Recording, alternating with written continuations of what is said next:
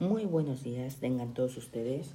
Mi nombre es Leonardo Ordóñez Medina y en este episodio de nuestro podcast de vida saludable analizaremos sobre las emociones de niños y adolescentes.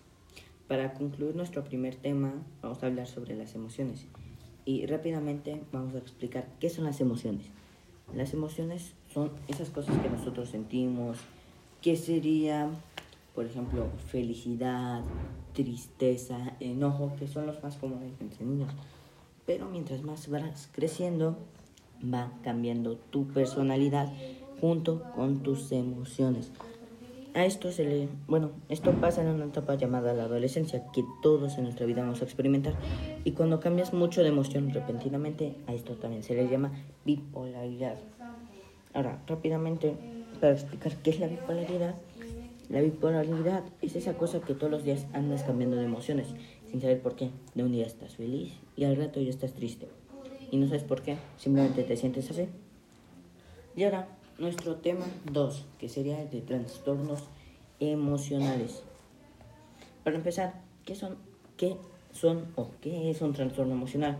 Esta es una condición genética que exhibe una cosa o más Mm, por ejemplo, una falta de rendimiento, etc.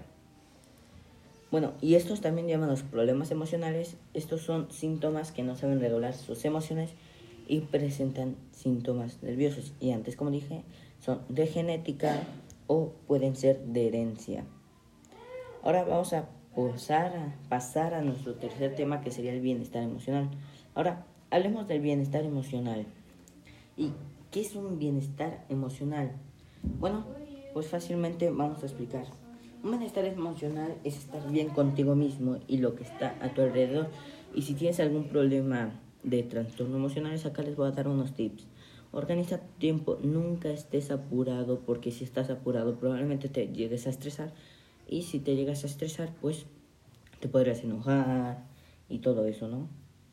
Y pues vivir el presente y no vivir en una fantasía. ¿A qué me refiero con esto? Pues fácil, hay mucha gente que ve películas de superhéroes y luego se creen un superhéroe, por ejemplo. Y otro tip sería disfrutar de la compañía de tus amigos o seres queridos conocer gente nueva. ¿A qué me refiero con esto? De sentirte acompañado, sentirte feliz con tus amigos, pasar momentos felices y no sentirte como antes te sentías. Bueno, tal y como lo decimos, esto nos ayuda a llevar una vida sociable, porque nadie, a nadie, absolutamente a nadie le gustaría ser rechazado por un trastorno que él tiene.